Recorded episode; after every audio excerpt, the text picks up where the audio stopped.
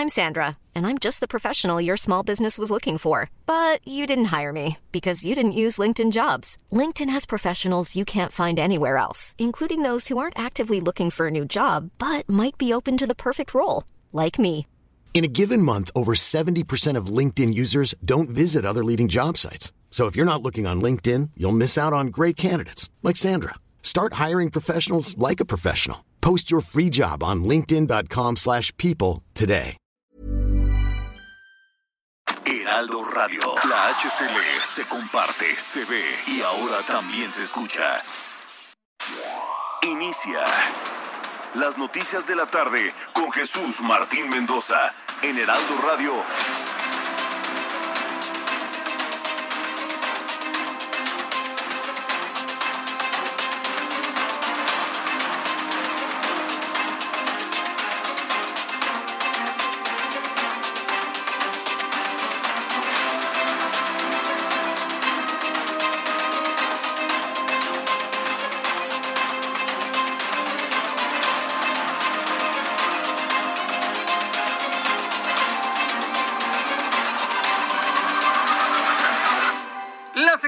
En punto, hora del centro de la República Mexicana. Bienvenidos, me da un enorme gusto saludarle a través de los micrófonos del Heraldo Radio en toda la República Mexicana. Sea usted bienvenido a la información. Le saluda Jesús Martín Mendoza como todas las tardes. Súbale el volumen a su radio, que le tengo la información más importante que ha ocurrido para arrancar esta semana.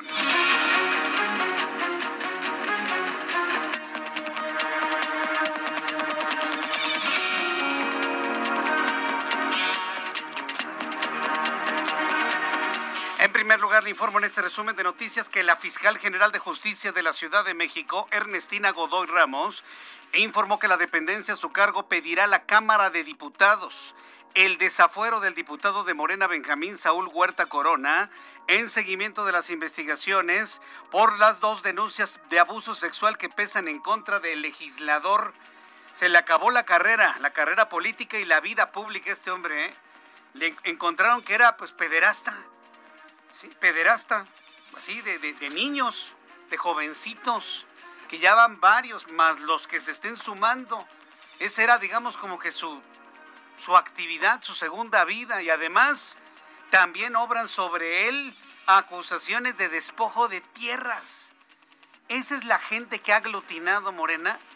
Esa es la gente que ha aglutinado este partido político, que se dicen diferentes, que se dicen distintos y que se andan tomando fotos con esposas de no sabe quién. No, no, es verdaderamente increíble. Y todos los partidos tienen cola que le pisen, porque el tipo que golpeó a la mujer que estaba dando clases es del PAN. O sea, en todos lados los hay.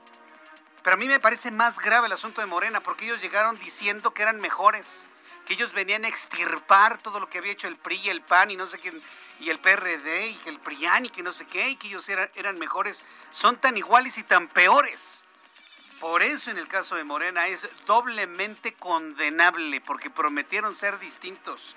Pero yo les dije, yo les dije que eso no era cierto. ¿Qué caso, eh? El del eh, diputado Benjamín Saúl Huerta. Le voy a tener todos los detalles más adelante aquí en el Heraldo Radio. Otra de las joyitas de Morena, ¿sabe quién es? Félix Salgado Macedonio. ¡Ujule! Pero joyita, ¿eh? Ya hasta acusó a Mario Delgado, que él tiene la culpa, y el partido, ¿no? De todo lo que le pasa. Bueno, pues Félix Salgado Macedonio, ex candidato de Morena al gobierno de Guerrero, compareció este lunes de manera virtual ante el Tribunal Electoral del Poder Judicial de la Federación para exponer sus argumentos en la búsqueda de que le sea restituida la candidatura, la cual le fue cancelada por el Instituto Nacional Electoral por no cumplir con la ley por no presentar su informe de gastos de precampaña. Más adelante le voy a tener detalles de cómo va esto y las reacciones, porque inclusive hasta el propio Salgado Macedonio ha sido denunciado ante la Fiscalía General de la República por parte de senadores del Partido Acción Nacional debido a las amenazas que hizo a los consejeros y consejero presidente del Instituto Nacional Electoral. Nada fácil ¿eh? para Salgado Macedonio. Le voy a tener todos los detalles más adelante aquí en el Heraldo Radio. En este resumen le informo que un juez federal especializado en competencia económica, radiodifusión y telecomunicaciones ha desechado 53 demandas de amparo contra el Padrón Nacional de Usuarios de Telefonía Móvil al considerar que fueron presentadas antes de tiempo. Es decir, espérense tantito. Sí, va a haber, va a haber suspensiones en contra del en contra de este padrón, sí lo va a haber, pero espérense tantito. Seguramente, bueno, pues habrá todo tipo de asesorías para que esto se presente en tiempo y en forma. El presidente de este país volvió a justificar la extensión del mandato de Arturo Saldívar. Sigue insistiendo en la trampa que le puso al ministro presidente, el cual no cayó en la trampa. Ya lo platicamos el viernes, lo explicamos con detalle el sábado por la mañana. Bueno, pues el presidente de este país insiste en que Arturo Saldívar se quede como presidente de la Suprema Corte de Justicia. Aseguró que la aprobación de las reformas al Poder Judicial ha sido motivo de coraje de sus opositores. No, espérese, presidente, eso no es cierto. Nadie tiene coraje por la modificación del Poder Judicial, por el contrario. Qué bueno. Lo que se está señalando es el artículo que de último momento a manera transitorio metieron. No mienta, ¿eh? No. Ahí sí yo no lo voy a permitir yo no me voy a convertir en vocero de mentiras. Nadie está enojado por la reforma del Poder Judicial. Al contrario, tiene cosas muy interesantes, muy importantes. Lo que no se vale es el transitorio que violenta la Constitución. Pero mire, le voy a exhibir lo que dijo el presidente de este país hoy por la mañana. Escuche usted. Yo creo que este, conscientes o inconscientemente, por el coraje que les produce la transformación que se está llevando a cabo en el país, pues apoyan al régimen de corrupción, porque en este caso lo que se aprobó pues fueron leyes para reformar al Poder Judicial y se consideró de que estas reformas se llevarían a cabo siempre y cuando el presidente de la Suprema Corte y el presidente a la vez, que es la misma persona, del Consejo de la Judicatura, fuese una gente honorable, íntegra, que no perteneciera a los mismos grupos de poder económico y político que llevaron a la ruina al país. Ve, ve, cómo no hila ideas. Yo, yo, me quedé con la idea de lo que iba a decir del, del, presidente de la Suprema Corte y se le fue la onda, ¿eh? Y se le fue la onda a regresar, a culpar al pasado. Y el coraje lo tiene usted, presidente. El coraje lo tiene usted porque no ha podido hacer ninguna transformación. Este país sigue tan corrupto, tan pobre, tan fregado. Y más con usted al frente que como estaba antes. Y esa es una verdad absoluta que venga aquí el la primera familia pobre que haya salido de la pobreza, que venga aquí la primera y que me lo diga. Este país está tan fregado como en 2018 y peor todavía. Y hay que decirlo porque esa es la verdad. El coraje lo tiene usted porque no ha podido hacer nada de lo que prometió. Que quede completamente claro. más de este resumen de noticias. Es que nos hace enojar este señor. En más de las noticias del día de hoy, por altos niveles de ozono fue activado nuevamente el, doble hoy no circula. Se está elevando mucho la contaminación debido al calor, debido a la falta de vientos, porque no hay humedad relativa, porque tenemos sequía. Hay muchos factores que están provocando que se suban nuevamente los volúmenes de contaminación. Claro, ya la normalización de las actividades en la Ciudad de México. La Comisión Ambiental de la Megalópolis informó que se registró un valor de 159 eh, y mecas en la estación de monitoreo de la UNAM ubicada en Coyoacán, por lo que este martes no circulan vehículos de uso particular con holograma de verificación 2, así como holograma 1 con terminación en número par. Le informo que los accionistas de Interjet aprobaron por unanimidad que la aerolínea entre el concurso mercantil. Los accionistas de Internet han aprobado por unanimidad que la aerolínea Interjet se va a concurso mercantil y que se inicien los trabajos encaminados al rescate de la empresa. De acuerdo con la compañía, el objetivo de este acuerdo es volver a las operaciones lo antes posible. El, coordina, el coordinador de COVID de la Casa Blanca, Jens Sietz, en Estados Unidos, anunció que el gobierno de ese país comenzará a compartir con diversos países su inventario de vacunas de AstraZeneca una vez que se superen las revisiones federales de seguridad, lo que significa cerca de 60 millones de dosis. Una vez que se confirme que son suficientemente seguras, pues van entonces a compartir las vacunas con quien lo necesite. Le tendré todos los detalles. Seis de la tarde con nueve minutos hora del centro de la República Mexicana. Vamos a revisar información de los estados con nuestros compañeros corresponsales del Heraldo Radio. Empiezo con Marta de la Torre, nuestra corresponsal en Colima. Adelante Marta de la Torre, te vemos y escuchamos. Gracias, buenas tardes, buenas tardes al auditorio. Pues es que aquí en Colima han desaparecido tres jóvenes mujeres que eh, salieron el viernes pasado de sus hogares. Dos de ellas son del municipio de Cuauhtémoc, en el estado de Colima, y una de Tonila, en Jalisco. Es los límites precisamente de estos dos estados.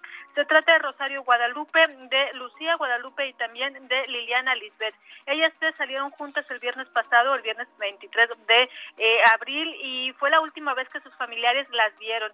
De acuerdo con la red de desaparecidos de Colima, estas tres mujeres pues eh, serían quizás a lo mejor eh, víctimas de trata de personas y es que han denunciado en diversas ocasiones cómo hay eh, desaparecidas en este lado del estado pues jóvenes mujeres con las mismas características prácticamente pues son morenas son delgadas son de las eh, mismas facciones y por esta razón es que se hace una alerta de manera general el sábado y también el mismo día de hoy se levantaron diversas denuncias de estas tres mujeres ante la Fiscalía General del Estado y además ya se han distribuido las alertas ALBA para ser localizadas. Por lo pronto no se sabe nada de ellas.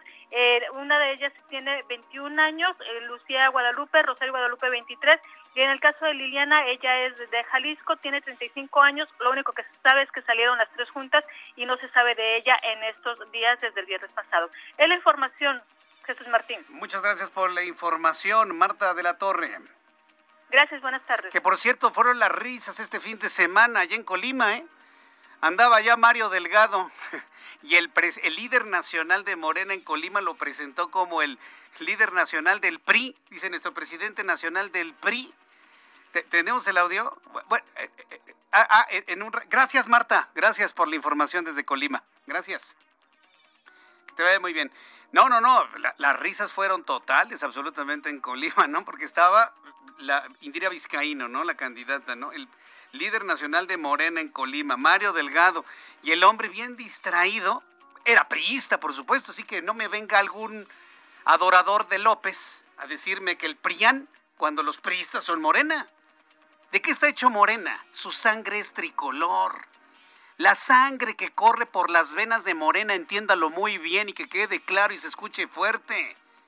La sangre es tricolor combinado con amarillo con negro. Son del PRI del PRD, señores. ¿O qué? ¿Usted cree que Morena fueron ángeles bajados del cielo?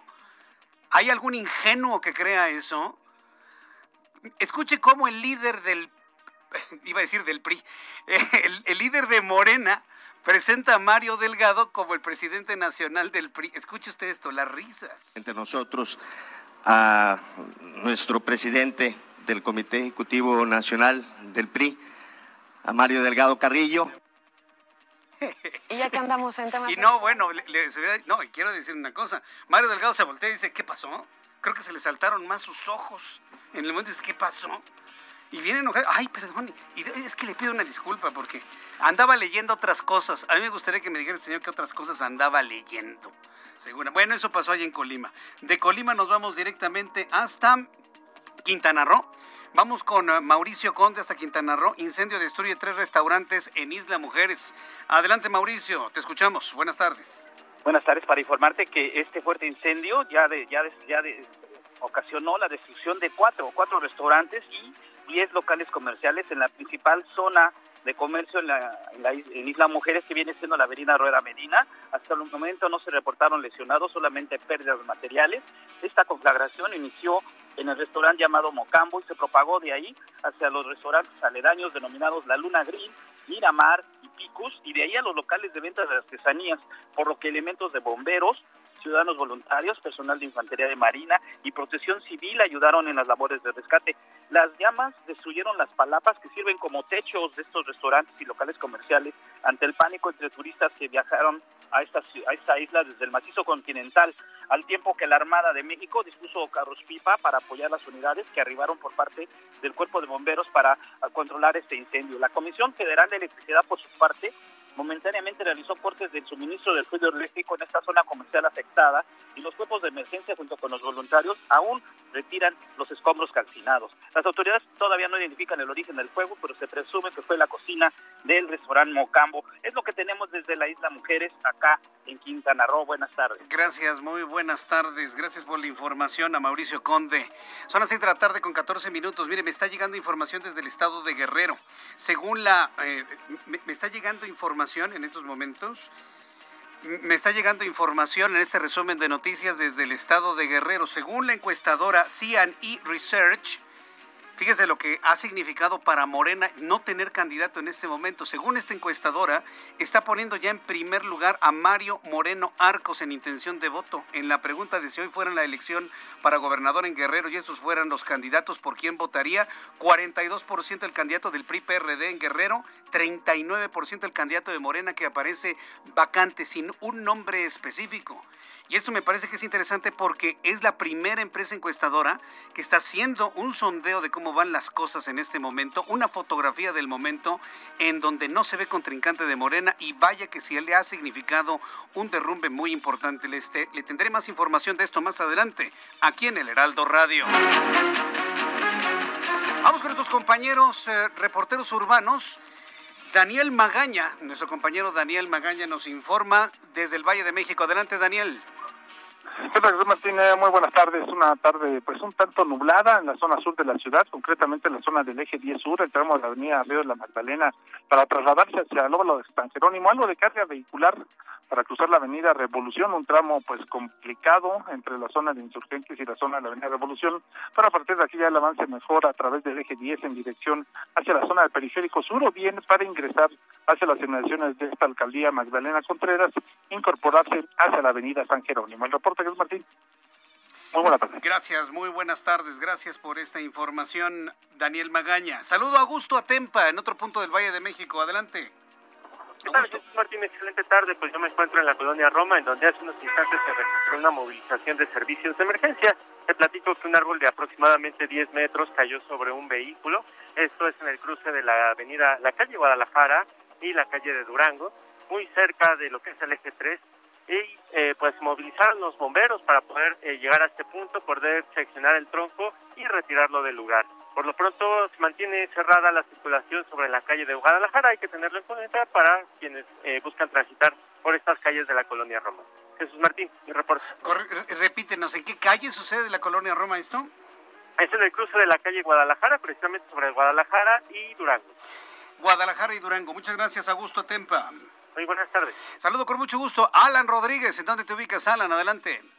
Jesús Martín, amigos, muy buenas tardes. Yo me ubico en estos momentos en la avenida Coyoacán, al cruce con el eje 8 Sur, en donde se encuentra el CEN del PAN. Hace unos minutos acaba de finalizar una protesta por parte de diferentes colectivas feministas, quienes están solicitando que la ley Olimpia sea aprobada para todo el país. Ellos estuvieron recorriendo previamente las sedes de distintos partidos políticos, como lo es Morena y el PRI, y pues bueno, el día de hoy finalizan su manifestación realizando unas pintas en este punto por otra parte, quiero compartirles la vialidad de la avenida Gabriel Mancera entre la avenida Universidad y el cruce de Obrero Mundial. Esta tarde se encuentra con ligeros asentamientos, esto por el cambio de luces del semáforo para todos nuestros amigos que se dirigen hacia la zona del viaducto. Por lo pronto, Jesús Martín, es el reporte que tenemos.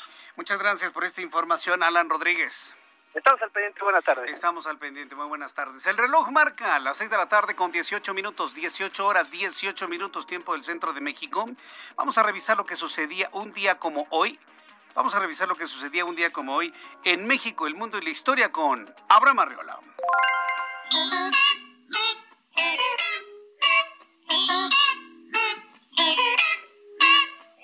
Bienvenidos, esto es un día como hoy en la historia 26 de abril. 1618, en el actual estado de Veracruz, se funda la ciudad de Córdoba. 1824, se erige el estado de San Luis Potosí. En 1917, don Venustiano Carranza es declarado presidente constitucional de la República por el Congreso de la Unión. En 1924 se publica El proceso la primera de las grandes novelas de Franz Kafka. En 1931 se publica la novela Las Olas de Virginia Woolf. En 1989 se transmite en Japón el primer episodio de la exitosa serie de anime Dragon Ball Z. En el año 2018, el líder supremo de Corea del Norte, Kim Jong-un, y el presidente de Corea del Sur, Moon Jae-in, se reúnen por primera vez. También en el año 2019 se estrena la película Avengers Endgame, la película con mayor recaudación de la historia del cine. Amigos, esto fue un día como hoy en la historia, en la historia inevitable. Gracias. Así es, Abraham Arreola, la historia inevitable de este 26 de abril, de, en este caso del año 2021. Por cierto, más adelante vamos a recordar que un día como hoy, hace 35 años, pues ocurrieron los hechos de Chernobyl, la explosión de esta nucleoeléctrica, que al día de hoy sigue generando pues muchos misterios, ¿no? Porque inclusive hasta hay quienes aseguran que ya se puede ir, que no es cierto que la radiación, eh, y de repente ve usted video. Me ha tocado ver algunos videos muy, muy, muy extraños sobre Chernobyl. Pero bueno, recordaremos en su momento un poco más adelante esos 35 años que han pasado desde aquella de las, una de las tragedias más importantes en cuanto a accidentes nucleares se refiere. Claro, tenemos ahora muy reciente, en el año 2011, a Fukushima, debido a un terremoto. Pero vaya, Fukushima fue el resultado de un fenómeno natural, de un terremoto, nadie lo podía medir. No, no, no, lo de Chernobyl fue error humano 100%. Ahí sí, negligencia, para que usted lo, lo, vea de esta manera. Fue negligencia, negligencia rusa, soviética en ese, en ese entonces. Bueno, vamos a revisar las condiciones meteorológicas para las próximas horas. Se nubla, como que llueve, no llueve. Esto que cae en el centro del país, se lo quiero decir a nuestros amigos que nos escuchan en la República Mexicana, en donde sí está lloviendo, pero a cántaros.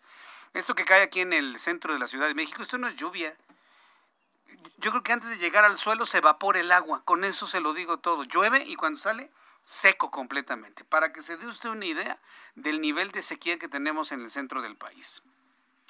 Dice el Servicio Meteorológico Nacional que tenemos sobre nuestra atmósfera el Frente Frío número 54, la décima cuarta tormenta invernal, una línea seca y un canal de baja presión en estos momentos. Con base en el eh, boletín meteorológico se informa que la decimocuarta tormenta invernal se encuentra sobre el noroeste de México y ocasionará caída de agua-nieve, nieve en las zonas serranas del norte de Baja California. Frente Frío número 54, sí, estamos en medio de Estamos en medio de la primavera y bueno, pues nos están hablando de todavía frentes fríos de la anterior temporada de invierno. Es un sistema extendido sobre el noroeste del país, una vaguada polar, una propagación de humedad generada, corriente en chorro. Mire, ojalá y este frente frío número 54 alcance el centro del país condense la humedad en alta atmósfera que tenemos y esto nos produzca una verdadera lluvia. Yo hago votos porque esto ocurra.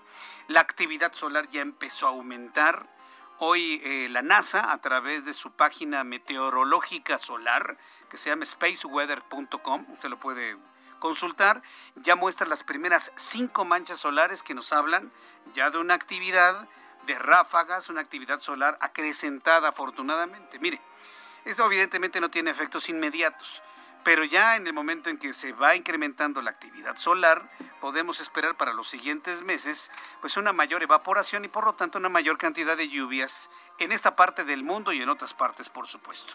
El Servicio Meteorológico Nacional también habla de una línea seca, de un, canal de baja presión, la decimocuarta tormenta invernal que ya le hablaba, y bueno, pues las condiciones de sequía en el occidente centro del país, lluvia en el norte y en el sur sureste de la República Mexicana. Con estos elementos les doy a conocer cuál es el pronóstico del tiempo para las siguientes ciudades. Amigos de Acapulco, Guerrero, algo nublado esta hora de la tarde, 29 la máxima, mínima 23, máxima 32 el día de mañana. Usted que me escucha en Guadalajara, Jalisco, 31 en este momento, mínima 13, máxima 33, soleadísimo y también con alta contaminación. En Tijuana, Baja California, ahí sí está nubladísimo. ¿eh? Temperatura en este momento 14, mínima 10, máxima 17 para el día de mañana. Qué frío hace. Pero ¿qué tal Mérida? Mérida, Yucatán, 36 grados en este momento, mínima 22, máxima 38 para el día de mañana. Amigos que nos escuchan en Monterrey, Nuevo León, mínima 21, máxima 34, en este momento 33. Y aquí en la capital del país, El termómetro en este momento 26 grados, hace calor. Y si cae algo de lluvia, eso lo vuelve medio bochornoso. Mínima 13 y la máxima para el día de mañana 28 grados con una muy mala calidad del aire.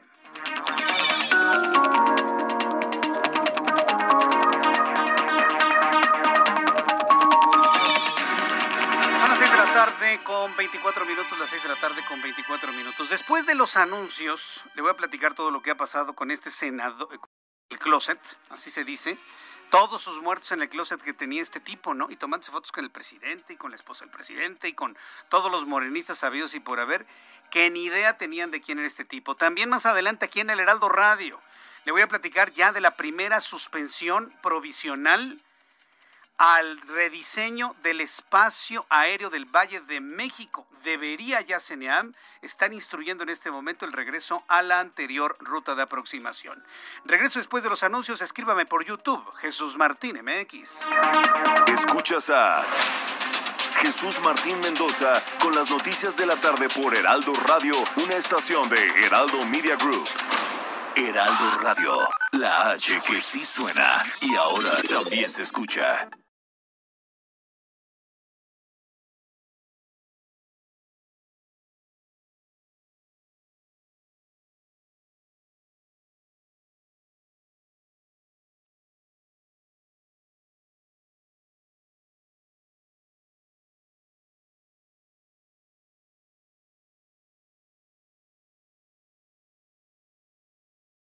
Heraldo Radio. La HCL se comparte, se ve y ahora también se escucha. Escucha las noticias de la tarde con Jesús Martín Mendoza. Regresamos.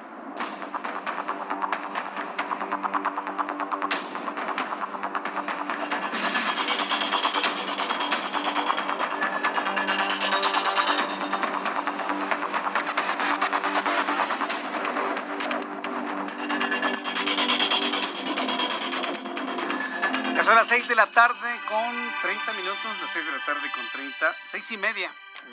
Gracias por estar aquí con nosotros y bienvenidos a nuestros amigos que nos acaban de sintonizar a través de las frecuencias del Heraldo Radio en toda la República Mexicana. Estamos también eh, transmitiendo a través de YouTube en el canal Jesús Martín MX. Pero ya sea por YouTube, ya sea por la aplicación del Heraldo de México, si usted me escucha por la página de internet del Heraldo de México, yo le invito a que sintonice su radio, su radio de, radiofrecuencia, su radio convencional, en el auto, en el autobús, en el teléfono celular, los que reciben radio, en el radio de la casa, en el radio de la cocina, en el radio de la sala. Fíjese que hay muchas personas que han retomado esta, esta forma de reunirse en familia, sentarse en la sala con la radio en el centro, tomando un té, un café y escuchar las noticias en el Heraldo Radio. Yo la verdad les agradezco mucho esa forma de, de, enterarse, de reunirse en familia, de comentar las cosas a través de esta, de esta facilidad que nos entrega YouTube y comentamos, conversamos y platicamos con usted. Lo que se ha comentado mucho ahora, yo lo podría de alguna manera sustraer solamente de, para que no quede solamente en el caso de Saúl Huerta Corona, este diputado que lo encontraron en un hotel tratando de violar a un jovencito de 15 años. Eh, sí, el caso se centra obviamente en él, pero la reflexión tiene que ser mucho más eh, elevada, mucho más importante, mucho más eh, que tenga una mira más allá. La reflexión tiene que ser qué clase de gente gobierna este país. ¿Qué clase de gente se anima a irse a los puestos de elección popular? ¿O qué clase de gente es que con un poquito de poder se pudre, se pudre, dije, y tener una política mexicana hecha una verdadera podredumbre? Claro, hay gente que se salva y hay gente muy bien intencionada. Y hay gente que sabe manejar la fama y hay gente que sabe manejar el poder y el manejo de las cosas. Claro que sí lo hay. Pero el balance general es de una política con un nivel de podredumbre preocupante. A violadores, abusadores, rateros, este, abusivos, defraudadores. Échele, échele al saco, échele al saco. Lo que sucede con Benjamín Saúl Huerta Corona es la punta del iceberg de muchas cosas que traen atrás algunos que buscan y ostentan un cargo de elección popular. En México y en el mundo, ¿eh? porque no voy a decir que este sea un fenómeno solamente mexicano, pero sí muy latinoamericano, debo decirle. ¿eh? La Fiscalía de Justicia de la Ciudad de México confirmó que solicitará el desafuero del diputado de Morena Benjamín Saúl Huerta Corona, denunciado por abuso sexual. ¿Cuándo van a hacer eso? Estamos a 26. El periodo ordinario termina el 30 de abril. Para hacerle ese juicio, el, Congreso tiene que eh, erigirse en jurado de procedencia para quitarle el fuero. ¿Cuándo lo van a hacer? A menos que llamen a un periodo extraordinario para quitarle el fuero a un diputado, no lo van a hacer. No les va a alcanzar el tiempo, pero bueno. La Fiscalía Capitalina y su titular, Ernestina Godoy, aseguró que por ahora autoridades capitalinas cuentan con dos denuncias de abuso sexual contra el legislador con licencia y que por el momento uno de los jóvenes está todavía bajo resguardo de la Fiscalía junto con su familia. Eso es lo que se ha informado en este momento. Misael Zavala nuestro compañero reportero del Heraldo Media Group y nos tiene todos los detalles de lo que ha decidido Morena para que juzguen a este legislador. Adelante, Misael. Jesús Martín, buenas tardes, buenas tardes al auditorio. Pues además de avalar la suspensión de sus derechos como militante morenista, los órganos internos de Morena comenzaron ya un proceso de expulsión del diputado federal Saúl Huerta, quien es acusado, como bien lo comentaba, comentabas, por abuso, eh, eh, abuso sexual a un menor de edad. El proceso de expulsión se registra ya que el delito por el que se acusa al legislador Huerta, es decir, abuso sexual, es grave y se perfila que se defina a la brevedad.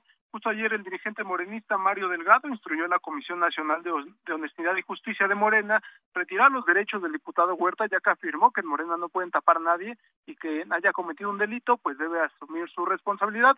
La secretaria general de Morena, Citlali Hernández, fue más contundente y aseguró que el legislador Saúl Huerta será expulsado del partido.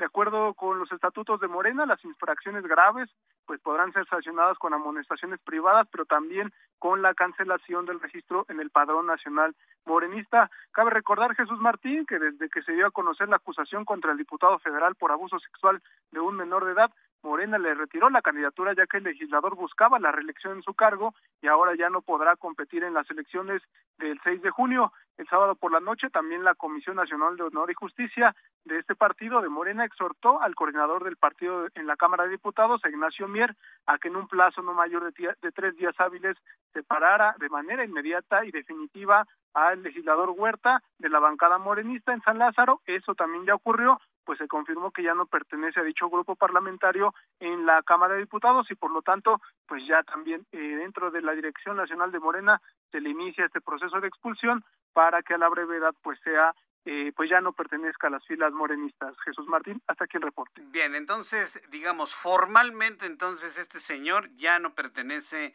a, Morena. Prácticamente le aplicaron el fast track, ¿no? Y ahora lo que quieren es quitarle el fuero para que de esta manera responda ante la justicia. Hay que entenderlo de esa manera. Exactamente, como bien lo comentas, Jesús Martín, este, este fue el proceso que siguió y bueno, la suspensión de sus derechos como militante morenista ya quedó eh, ya quedó en firme y ya eh, pues ya no pertenece a este a esta bancada ni a este ni a este partido político. Correcto, bueno, pues muchas gracias por esta información, Misael Zavala.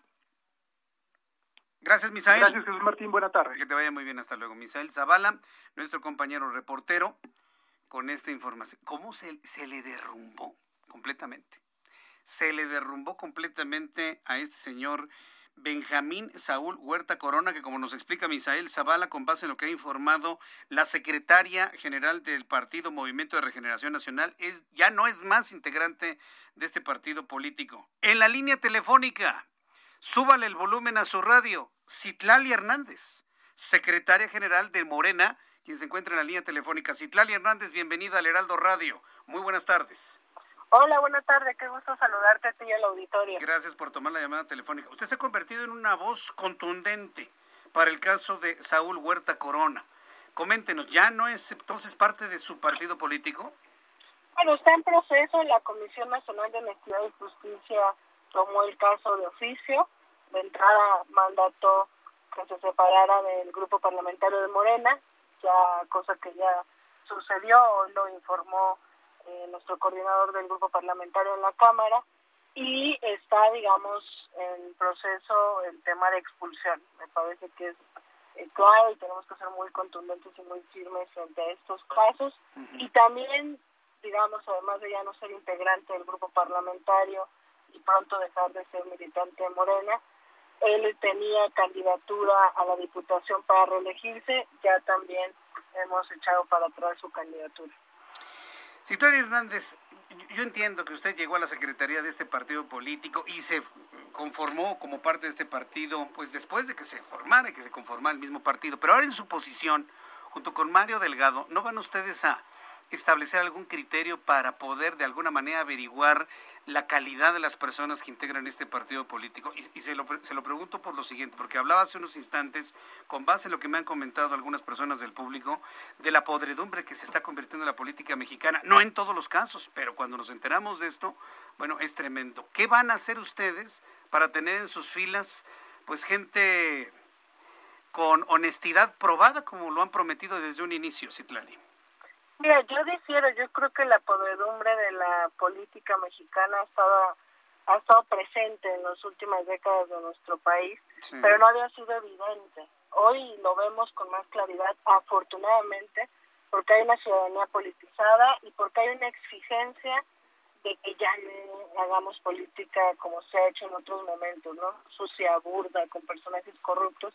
Y bueno, en el caso de Morena, tenemos siete años como partido político, es un partido que ha crecido muchísimo, se ha integrado mucha gente y justamente después de este proceso electoral que estaremos eh, viviendo en cuestión de meses, pues nos toca eh, concentrarnos en cómo mejorar nuestra vida interna, cómo reformar estatutos, ahora que mucha más gente se ha sumado a nuestras filas, eh, justamente para que podamos tener filtros de la integración de las personas que se afilian eh, a nuestro partido y que también apuestan a ser candidatas o candidatos en su momento.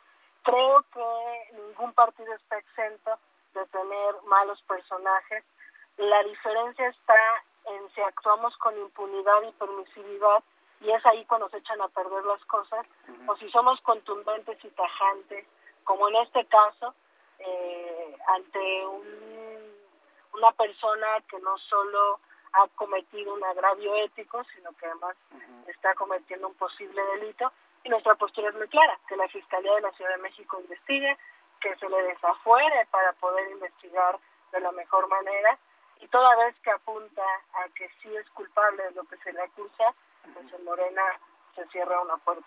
Bueno, Citlali Hernández, secretaria de Morena, usted ha planteado una serie de, de, de principios, de compromisos, de, de vaya, de una preocupación porque finalmente la gente que se está uniendo al partido pues cumpla con esos principios fundamentales. Los ha usted expresado muy bien. Esto me, llega, me lleva a pensar si este criterio se va a aplicar a todos y de manera concreta con el señor Félix Salgado Macedonio. Él también tiene acusaciones que obran sobre él, que ofenden a las mujeres de México. ¿Usted cómo lo ve, Citlali? ¿Le van a aplicar estos mismos criterios al señor Salgado Macedonio? Mira, en su momento yo he dejado muy clara mi postura respecto a la candidatura de Félix. Eh, sin duda es un asunto que se ha politizado, que se ha utilizado. Eh, sin embargo, mi postura ha sido desde el primer momento que ante las acusaciones de posible eh, agresión hacia alguna mujer, lo mejor sería que el partido dejara de lado esa candidatura y, digamos, pidiera que las autoridades actuaran. Sin embargo, bueno, ha habido una discusión en el partido, al final no se determinó eso, eh, pero yo creo que todos los partidos tienen que ser mucho más congruentes, más firmes, y también la realidad es que lamentablemente estamos en un momento donde eh, es mucho más visible y tiene mucho más impacto lo que los arrocitos negros que tengamos en Morena, ¿no? Acaba de pasar este caso de eh, este agresor a una maestra de inglés en el Estado de México que es militante del PAN y no tuvo ni tantito el mismo impacto eh, que lo de Félix o que cualquier otro caso.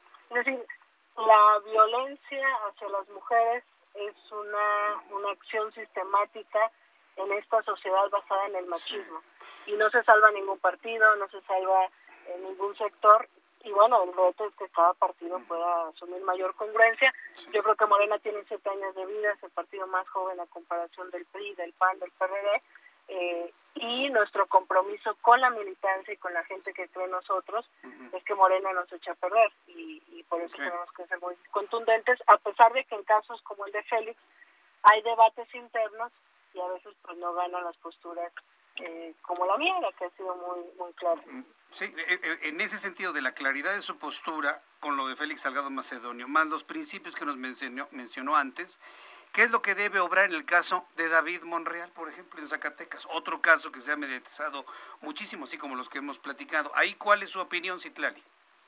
Bueno, a mí me parece eso, que tenemos que aprender a tener una nueva y diferente relación entre hombres y mujeres.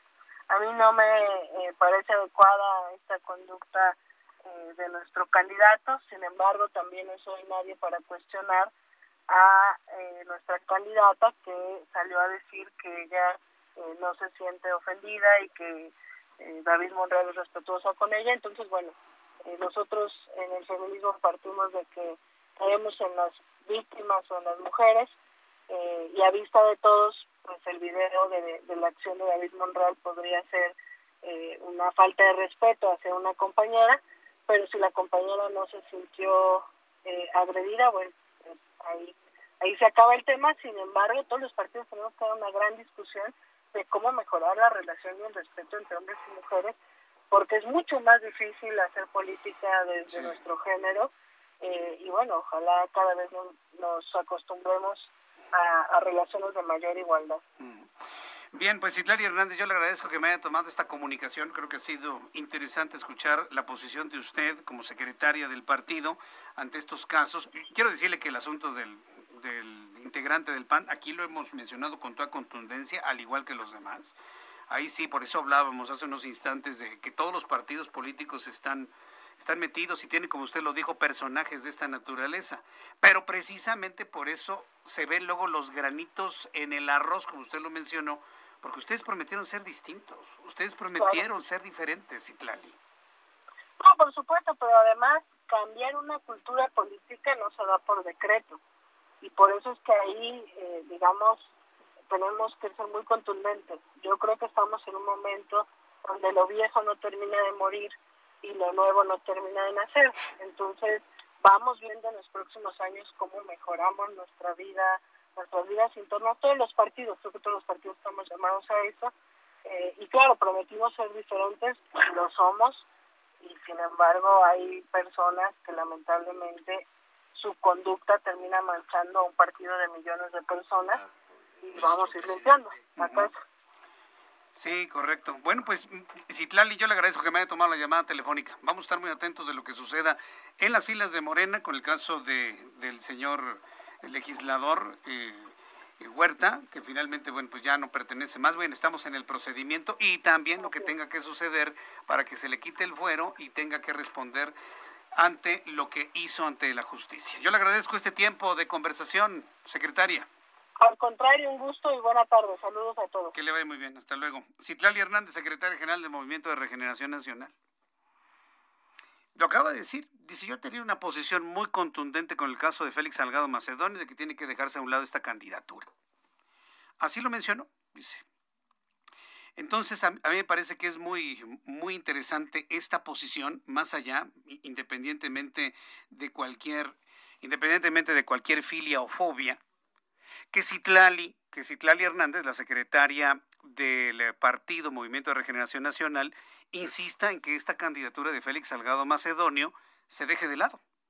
Y tan ha sido así que ya está cobrando, como le comentaba hace unos instantes, ya está cobrando factura esta decisión. Digamos que todavía la candidatura está vacante y ya va por debajo del candidato del PRI y del PRD en las preferencias electorales según la primera encuesta que se conoce sobre esto, de C&E Research, en donde un Mario Moreno pues está llevando una delantera de 3, 4 puntos porcentuales pero si tomamos en cuenta que la anterior candidatura lo rebasaba por 20, 15, 20 puntos, es altamente significativo.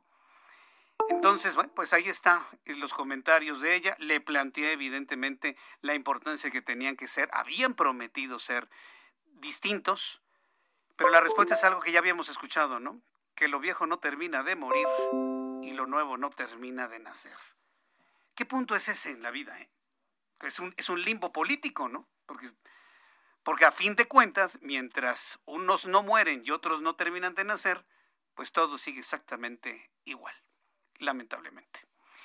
Son las 6 de la tarde con 48 minutos hora del centro de la República Mexicana. En más noticias aquí en el Heraldo Radio, quiero informarle que Delfina Gómez, quien es la secretaria de Educación Pública, informó que la dependencia a su cargo analiza programar el regreso a clases en la Ciudad de México en agosto. Es decir, ya se visualiza, y debo decirle que también las escuelas, tanto públicas como privadas, están visualizando el que se regrese a clases presenciales en el siguiente ciclo escolar, es decir, el ciclo escolar 2021-2022.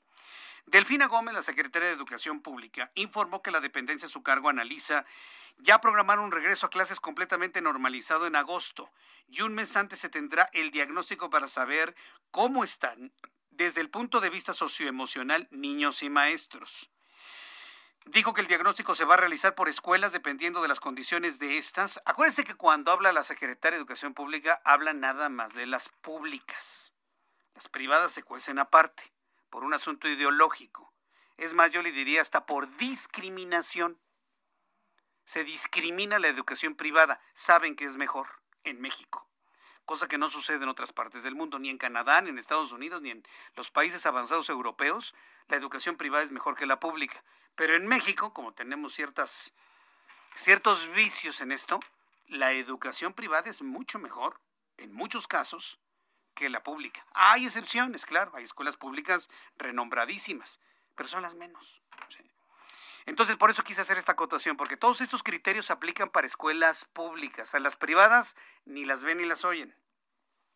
Dijo la secretaria de Educación Pública que el diagnóstico se realizará por escuelas dependiendo de las condiciones de estas y se establecerá un convenio con el Instituto Politécnico Nacional para que los estudiantes de últimos semestres de la carrera de psicología atiendan a alumnos de educación básica hasta superior. ¿Usted consideraría que los niños se quedaron completamente traumados por no socializar con sus amiguitos? Alguien me dirá que sí, alguien me dirá que no, pero van a pedir al Politécnico apoyo psicológico. ¿Por qué al Politécnico, secretaria? Si saben qué reconocimiento a nivel no nacional, mundial, está la Facultad de Psicología de la UNAM? Es pregunta, ¿eh? Y no porque no quiera que sea el Politécnico, deben haber sido las dos casas de estudio las que participen. ¿Por qué nada más el Politécnico? El convenio prevé el establecimiento de acciones de educación básica como regreso a clases con un árbol, con el cual se va a promover la siembra de plantas cuando los niños vuelvan a las aulas y les podría llegar hasta 11 millones de ejemplares. También está el plan de escuela limpia, la formación y actualización docente en materia ambiental, así como el fortalecimiento de la educación indígena. Mire, se lo voy a decir así como yo lo veo, ¿eh? son ideas pero de, de ocurrencia. Pero le van a dar un arbolito al niño. A ver, los árboles no se cuidan solitos. Si le van a dar un árbol al niño para que lo siembre, lo tiene que sembrar en el lugar adecuado, que sea del, del clima adecuado. Le tiene que dar mantenimiento prácticamente diario recién sembrado y lo tiene que regar al menos los siguientes tres años para que sobreviva. ¿Eso lo va a hacer un niño? ¿O lo va a hacer el maestro? ¿O lo van a hacer los papás de los niños? ¿O lo va a hacer la Secretaría de Educación Pública? Es que les vamos a dar a los niños un árbol para que lo siembren. Ay, por Dios. O sea, está bonita, es bonita la idea, pero yo no le veo ninguna forma en donde haya una supervivencia, una supervivencia adecuada. Ya le platicaré del programa Sembrando Vida, del cual no hablan, ¿eh? Del plan Sembrando Vida, del cual no hablan. Supervivencia inferior al 5%, es un fracaso de los árboles sembrados. Ya tendremos oportunidad también de platicarlo y hacer algunas entrevistas sobre ello. Mientras tanto, el gobierno de Nuevo León informó que el inicio de la vacunación en el sector educativo del Estado arrancará mañana 27 de abril en las instalaciones del campo militar número 7A y en la Facultad de Ingeniería Mecánica y Eléctrica de la Universidad Autónoma de Nuevo León. La aplicación de la vacuna será de las 8 de la mañana a las 6 de la tarde, nueve puntos de vacunación que se definieron para este proceso. Cuatro de ellos fuera del área metropolitana de Monterrey. De acuerdo con el Plan Nacional de Vacunación, las dosis que se aplicarán a los maestros son del laboratorio Cancino. Destaca que en esta vacuna que solo se requiere aplicar una sola dosis. Recuerde que la de Cancino es una sola dosis y se habla de una protección, una efectividad de más del 90%. Y mientras le informo esto y va tomando usted nota de lo mismo, el juez primero en materia administrativa especializado en competencia económica, radiodifusión, y Telecomunicaciones, Rodrigo de la Pesa, desechó más de 50 solicitudes de amparo contra el nuevo padrón de usuarios de telefonía móvil con datos biométricos. Mire, esto es muy importante que usted lo escuche. No porque se esté defendiendo al padrón ni porque los amparos estén mal, escuche usted. El, el eh, juez Rodrigo de la Pesa desechó estos 50 amparos al señalar que no pueden proceder mientras el Instituto Federal de Telecomunicaciones no emita las reglas operativas. Es decir, no ha terminado el proceso. ¿Se acuerda cuando platiqué con el titular del Instituto Federal de Telecomunicaciones? ¿Se acuerda cuando platiqué con él? Y le pregunté, a ver, ¿qué datos biométricos van a pedir? Y me dijo, Jesús Martín, estamos evaluando que sea únicamente la huella dactilar. Pero todavía no hemos definido ni eh, eh, hemos llegado a una conclusión de qué es lo que vamos a pedir. No ha terminado el proceso. El Instituto Federal de Telecomunicaciones tiene todavía que ver si tiene la posibilidad de ser el banco que reciba toda esta información biométrica y si va a ser la huella dactilar, si va a ser la huella de voz, si va a ser el iris o inclusive hasta nuestro tipo sanguíneo.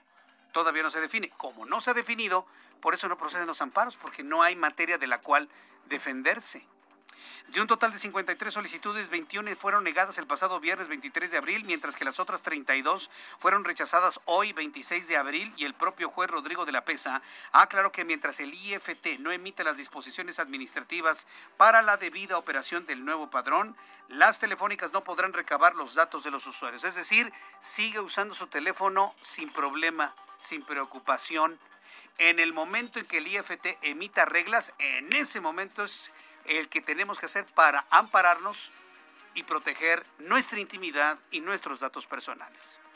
Después de los anuncios, resumen de noticias, actualización de números de COVID, compañeros reporteros, mucho más aquí en el Heraldo Radio. Escuchas a Jesús Martín Mendoza con las noticias de la tarde por Heraldo Radio, una estación de Heraldo Media Group. Heraldo Radio, la H que sí suena y ahora también se escucha.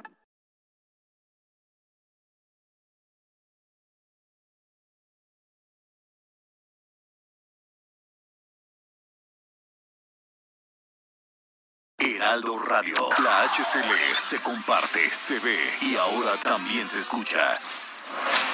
Escucha las noticias de la tarde con Jesús Martín Mendoza. Regresamos.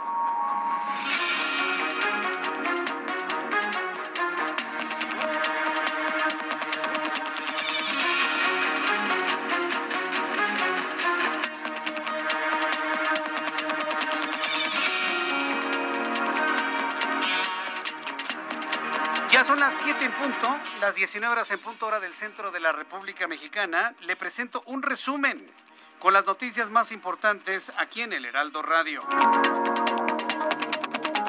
En primer lugar, le informo que en entrevista para el Heraldo Radio, la secretaria general de Morena, Citlali Hernández, explicó la situación del diputado de su partido, Benjamín Saúl Huerta Corona, quien es acusado de dos casos de abuso sexual contra menores y aseguró que a lo largo de la historia política del país se han tenido diversos casos de podredumbre lo que no ha sido la excepción en su partido, por lo que reconoció que se debe investigar y castigar este tipo de comportamientos. Es Itlali Hernández. Como en este caso, eh, ante una persona que no solo ha cometido un agravio ético, sino que además está cometiendo un posible delito, y nuestra postura es muy clara, que la Fiscalía de la Ciudad de México investigue, que se le desafuere para poder investigar de la mejor manera y toda vez que apunta a que sí es culpable de lo que se le acusa, pues en Morena se cierra una puerta.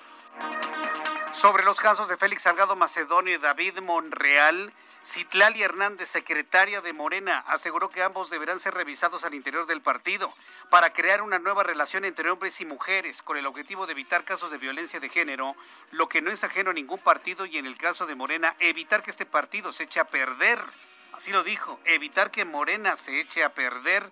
Es la voz de la secretaria de Morena, Citlali Hernández. La violencia hacia las mujeres es una, una acción sistemática en esta sociedad basada en el machismo.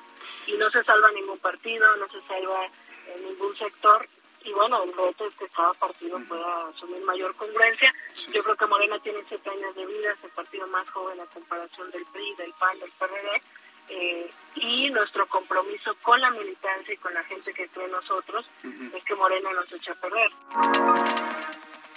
El subsecretario de Transporte de la Secretaría de Comunicaciones y Transportes, Carlos Morán, justificó el rediseño del espacio aéreo del Valle de México. Aseguró que la medida se implementó para reducir costos, así como la emisión de contaminantes, además de reducir la saturación en la llegada de aviones del Aeropuerto Internacional de la Ciudad de México. ¿Por, qué nos mienten? A ver, yo no sé por qué Carlos Morán nos miente, o bueno, nos dice verdades incompletas. El rediseño del espacio aéreo del Valle de México se hizo para darle espacio a Santa Lucía, al aeropuertito del presidente. A ver, ¿de, verdad nos, nos, creen tan, tan marros, tan, tan cerrados de nuestra cabeza en México? No hay nada peor en esta vida que políticos que nos quieran insultar la inteligencia.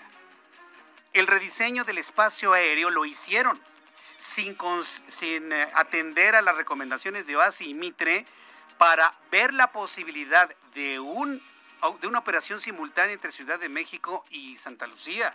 No nos mientan, secretarios de Comunicaciones y Transportes, Carlos Morán. ¿Qué les pasa? ¿Por qué nos insultan? Sabemos perfectamente bien para qué están haciendo eso. Para darle espacio a los aterrizajes y despegues en un momento dado de Santa Lucía. Es un experimento. Aquí me lo dijo el del CNEAM.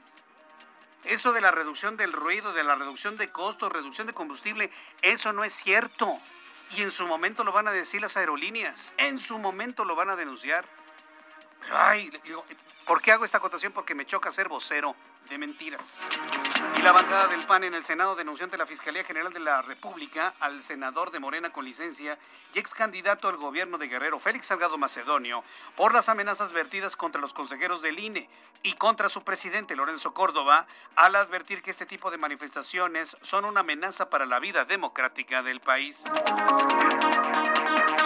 El gobernador de Jalisco, Enrique Alfaro, dijo a través de un mensaje en Twitter que hace poco más de un año su gobierno tomó decisiones para cuidar la vida y la salud de todos. Aseguró que esas decisiones permiten volver a las clases presenciales en el próximo ciclo escolar. Esto dijo Enrique Alfaro. Alfaro agregó que el nivel de educación superior regresará a partir del 17 de mayo con aforo restringido y destacó que la vacunación del personal educativo será del 28 de abril al 4 de mayo. Berenice Romero Domínguez, titular de la Procuraduría Federal del Consumidor, anunció que hasta el pasado 22 de abril se atendieron 325 denuncias a través de la aplicación litro por litro, lo que derivó en la inmovilización de nueve bombas por no dar litros de al litro. Y en esta ocasión ninguna estación se negó a ser verificada. Así lo dijo la titular de Profeco. Respecto a las acciones de verificación realizadas a las estaciones de servicio de gasolina y diésel con corte al 22 de abril, atendimos 325 denuncias a través de la app litro por litro. Se inmovilizaron nueve bombas por no dar litros de a litro y en esta ocasión ninguna estación se negó a ser verificada. No, pues qué bueno que ninguna estación se haya negado a ser verificada, según lo que se ha informado. Además, a partir de mañana, 27 de abril, y hasta el 2 de mayo se realizará la aplicación de la segunda dosis de vacuna anti-COVID-19 en adultos mayores de 60 años. Las demarcaciones que faltan por aplicar la segunda dosis son Tlalpan, Benito Juárez, Álvaro Obregón y Cuauhtémoc.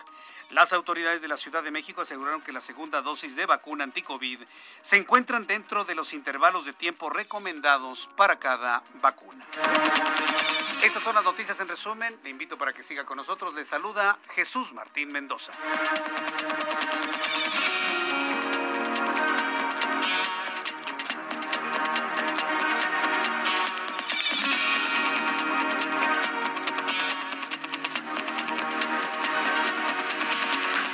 Las 7.7, las 19 horas con 7 minutos hora del centro de la República Mexicana. Escucha usted el Heraldo Radio. Yo soy Jesús Martín Mendoza, le acompaño todas las tardes en esta emisión de radio en toda la República Mexicana. Muchas gracias a nuestros amigos que ya se unen a nuestra transmisión. Vamos con nuestros compañeros reporteros urbanos, periodistas especializados en información de ciudad. Alan Rodríguez, ¿en dónde te ubicas? Adelante, Alan. Jesús Martín, amigos, muy buenas tardes. Tenemos el reporte de vialidad para todos nuestros amigos que se desplazan hacia la zona oriente del viaducto Miguel Alemán Valdés.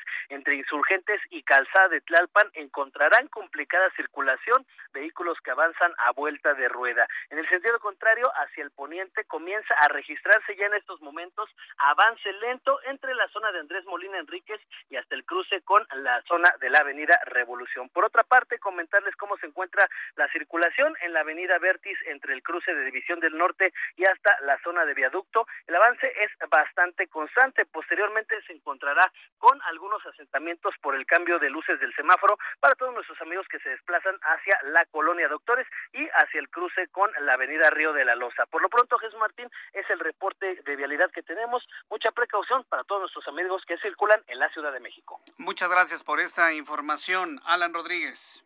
Continuamos al pendiente. Continuamos al pendiente. Daniel Magaña, gusto en saludarte. ¿En dónde te ubicas, Daniel?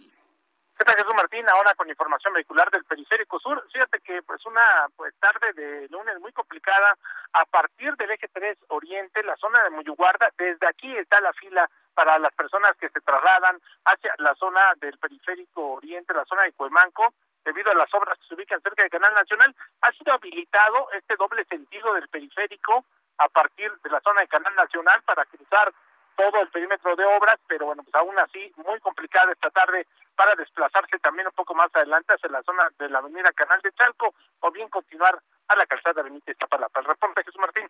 Muy buenas tardes. Muchas gracias por esta información, Daniel Magaña. Seguimos atentos. Augusto Atempa, gusto en saludarte. ¿Dónde te ubicas? Jesús Martín, excelente tarde. Yo te platico que me encuentro sobre Paseo de la Reforma y es que hace unos instantes se desarrolló una manifestación en el cruce de Paseo de la Reforma con Bucareli. Eran padres y madres de, los de familiares de los 43 estudiantes desaparecidos en el caso de Ayotzinapa, quienes estaban llevando a cabo esta manifestación. Eh, esto en el marco a la acción eh, pidiendo la eh, verdad y justicia en el caso y cárcel hacia los involucrados. Esta manifestación se retiró alrededor de las 6.30 horas por lo que la circulación en Paseo de la Reforma para todos aquellos que van hacia el centro procedentes de la zona del la competencia se encuentra bastante fluida. En sentido contrario, solamente encontrarán un poco de rezagos a la altura de el Senado de la República y esto es porque se reduce eh, los carriles, los carriles laterales están cerrados y solamente permanecen los carriles centrales abiertos. Jesús Martín, mi reporte. Muchas gracias por esta información, Augusto Tempa. Muy buenas tardes. Muchas gracias. Eh, nuestros compañeros reporteros, en unos instantes estaremos informándole más en otros puntos del enorme Valle de México. Estamos iniciando la semana, una semana que promete bastante, pues es la última semana hábil de este mes de abril, por increíble que parezca. Y así, le tengo toda la información de economía y finanzas con nuestro compañero Héctor Vieira. La Bolsa Mexicana de Valores inició la semana con un retroceso del 0.34%, luego de cerrar la sesión de este lunes con una caída de 167.16 puntos, con lo que el índice de precios y cotizaciones, su principal indicador, se ubicó en 48.923.93 unidades.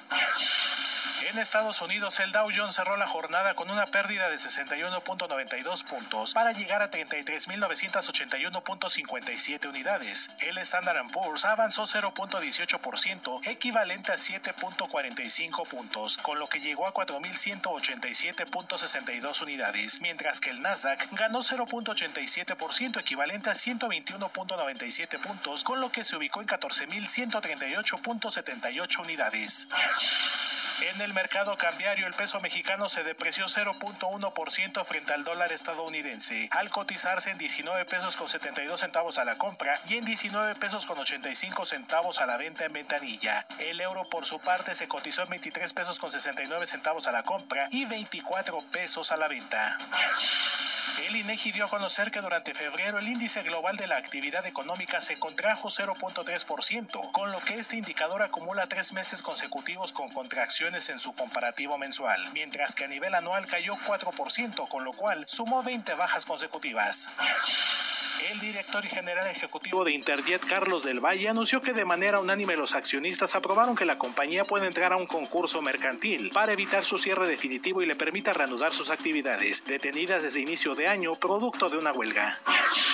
Tras una semana en caída libre en la que perdió casi el 20% de su valor, el Bitcoin comenzó a recuperarse este lunes al ubicarse en 53.444 dólares por unidad, aunque todavía se ve lejana la posibilidad de un nuevo máximo histórico, como el registrado el pasado 14 de abril cuando llegó a 64.863 dólares por unidad.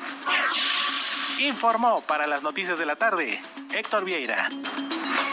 Muchas gracias Héctor Vieira por las eh, noticias de economía y finanzas del día de hoy. El reloj marca las 7 con 12, las 7 con 12 horas del centro de la República Mexicana.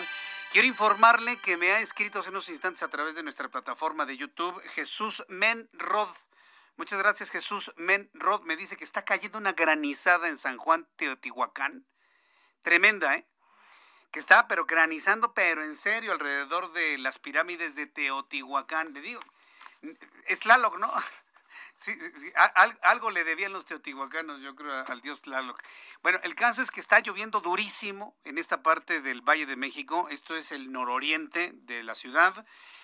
Ojalá y la lluvia se extienda un poco más hacia el sur y empieza a, empiece a llover en toda la Ciudad de México. Es lo que deseamos nos surge algo de lluvia, pero bueno, ya tenemos un aguacero tremendo y con todo el granizo en San Juan Teotihuacán. Estoy en este momento preguntando a nuestros compañeros reporteros urbanos, Orlando, a ver si tenemos alguno de nuestros compañeros que nos tengan información de cómo está la lluvia. Quiero decirle que cuando llueve con hielo y son las primeras lluvias, el pavimento en la carretera y autopista que va a las pirámides es peligrosísimo. ¿eh?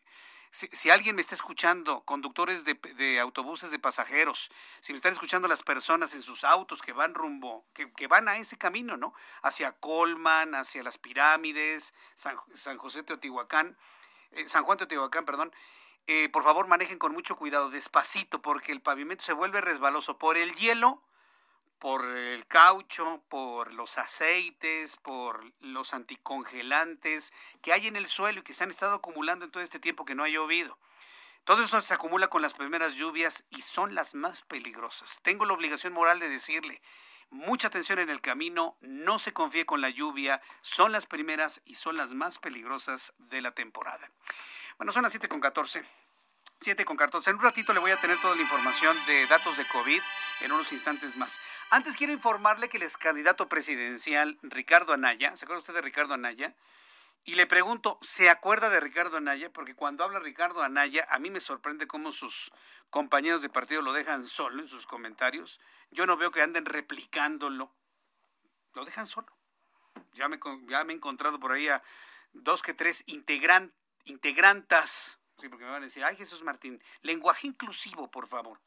Bueno, me encontré algunas integrantas, está muy mal dicho, pero para que me entiendan, del Partido Acción Nacional que dicen, ay Ricardo Anaya, ¿yo qué? Se necesita que se unan, señores del PAN, únanse, únanse. Divididos no van a alcanzar absolutamente nada, únanse. Y se los digo así.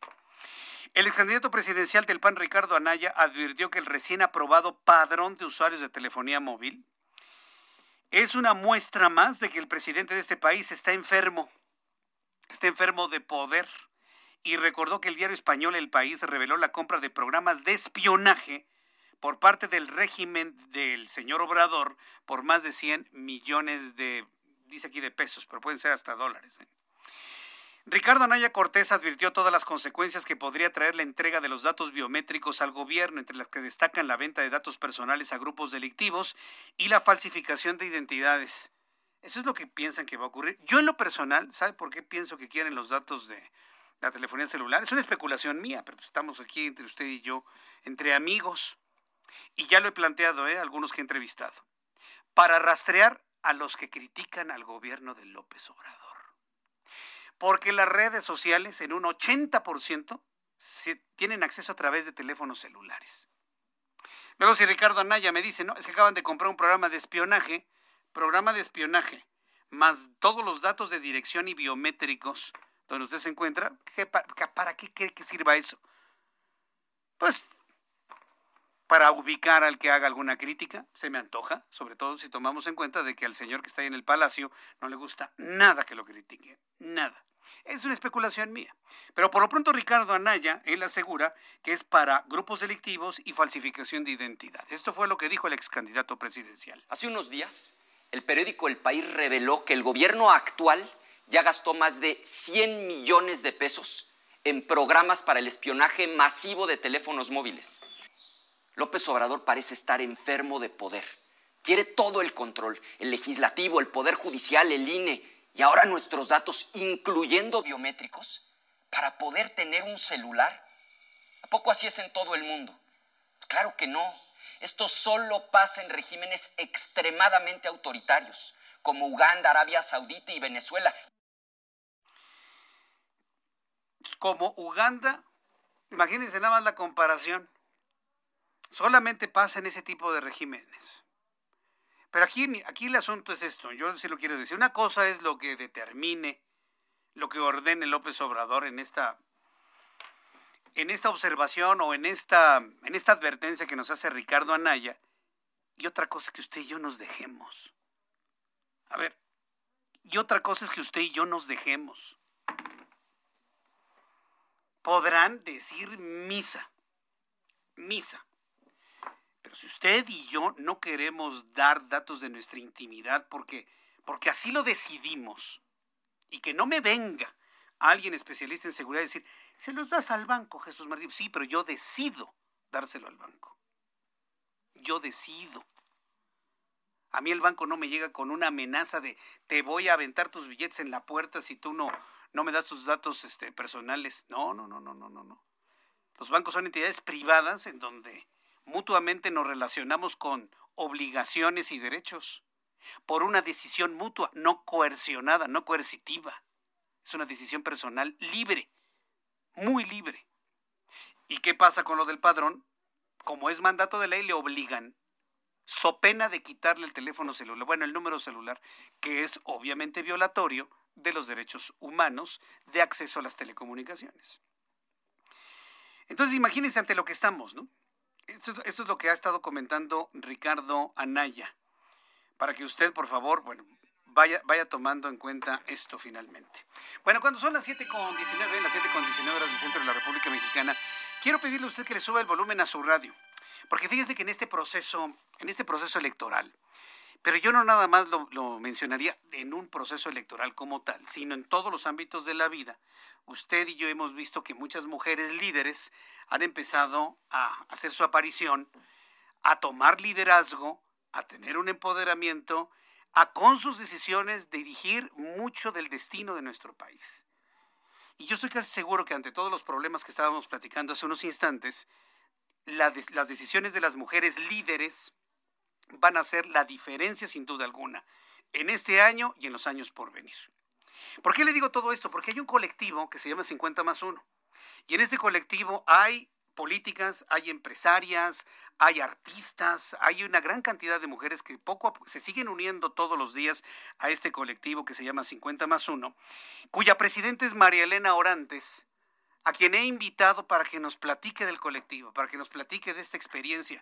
Estimada María Elena Orantes, qué gusto saludarla. Bienvenida al Heraldo Radio. Muy buenas tardes. Hola Jesús, hola Jesús Martín, qué gusto saludarte a ti y a tu auditorio con mucho cariño. Yo, yo empiezo a escuchar eh, que tal persona, que tal empresaria, que tal política, que tal candidata, integrante del colectivo 50 más 1. A ver, platícanos, ¿cómo nace 50 más 1 y por qué tiene esa fuerza y esa presencia hasta el día de hoy?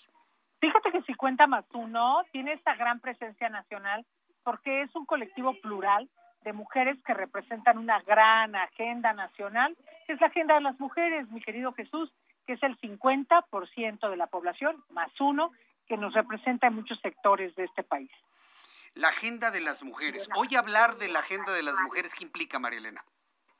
Bueno, hablar de la agenda de las mujeres implica eh, el tener la paridad total, como fue dispuesto el 6 de junio del 2019, que se promulgó la reforma constitucional, es decir, que en el 14 de abril del 2020 se promulgó la reforma contra la violencia política de género para que las mujeres podamos contender en igualdad de circunstancias en todos los proyectos políticos que hayan en este país, como hoy por hoy ves en la gran agenda que tenemos con muchas mujeres candidatas a gobernadoras que hacen la diferencia hoy en México. Sí, están haciendo la diferencia y esa es una de las cosas que a mí en lo personal me han parecido muy interesantes, que igual he platicado con mujeres panistas, igual he platicado con mujeres priistas, igual he platicado con mujeres integrantes del Movimiento de Regeneración Nacional, ¿cómo se logra poner por encima de la ideología política o de partido la agenda de las mujeres? ¿Cómo, cómo, cómo lo logró María Elena Orantes? Porque este es un ejercicio inigualable que, que llega a todas. Sea, no puede ser que tú pienses en un proyecto político que solo te circunscriba a una plataforma política electoral de cúpula y que no llegue a Benemérito de las Américas en Chiapas, a Guerrero, a San Luis Potosí, a Baja California, a muchos lados del país en donde todas las mujeres contienden hoy por hacerse un espacio en la política mexicana. Entonces, a nosotros lo que nos interesa es que no solo seamos representadas quienes ya abrimos brecha, quienes hemos sido, como en mi caso, diputada local, federal en dos ocasiones, senadora de la República y, candidata a gobernadora del estado de Chiapas, sino que además todas las mujeres se empoderen en este ejercicio para decir sí podemos representar políticamente nuestro esfuerzo en cualquier comunidad de México, de Chiapas, de Guerrero, de Baja California, de Hidalgo, de Guadalajara, de Jalisco, perdón, en todo el país, ¿no? El objetivo va más allá de, digo, alcanzar posiciones de carácter político, María Elena, porque también he visto que hay empresarias y hay artistas y de, todas las disciplinas, ¿no? A ver, mi querido Jesús, la, paridad es total. La paridad es, en, la academia, en la empresa. Nuestra amiga eh, Vanessa eh, fue senadora de la República, es con licencia en este momento, y en este ejercicio ella logra la reforma para que integremos en paridad también los consejos en la banca del país. Tenemos en la academia, tenemos en diferentes espacios, sobre todo, por ejemplo, la armonización estatal, para que la reforma nacional llegue a todos los estados y logre que la paridad total llegue a los gabinetes gubernamentales, a los gabinetes municipales y que las mujeres puedan incorporarse. Mira, somos amigas e integrantes de este colectivo, una compañera amiga que fue secretaria de Educación en Puebla y nos dice, el primer día que llegué dije, las mujeres debemos de tener un espacio digno. Por favor, hoy mismo empiezan un ejercicio de aseo, de rehabilitación de todos los baños de las niñas y de los, de los niños en las escuelas públicas de todo Puebla. Yo creo que eso ha pasado mucho tiempo para que hombres lo piensen. Eh, es un ejercicio de mujeres, es un ejercicio de género, es un ejercicio de agenda, se construye para empoderarnos y permitirnos estar y ser en los espacios políticos y públicos de este país y privados, académicos y de muchos sentidos, ¿no? Pues María Elena, déme la oportunidad de, platicar con el colectivo 50 más 1 en otras ocasiones hacia adelante, sobre todo antes del 6 de junio, volvemos a platicar. Gracias por conocerlos, estamos muy atentos, los buscamos en las redes sociales para que el público las conozca cada vez más. María Elena Orantes, muchísimas gracias y que tenga muy buenas tardes. Gracias, Jesús Martín, un gusto para ti, para todo tu auditorio. Un abrazo fuerte y decirles a todas las mujeres que se atrevan a hacer, a romper ese techo de cristal y a decir que hoy es Escuchas a Jesús Martín Mendoza con las noticias de la tarde por Heraldo Radio, una estación de Heraldo Media Group. Heraldo Radio, la HCL se comparte, se ve y ahora también se escucha.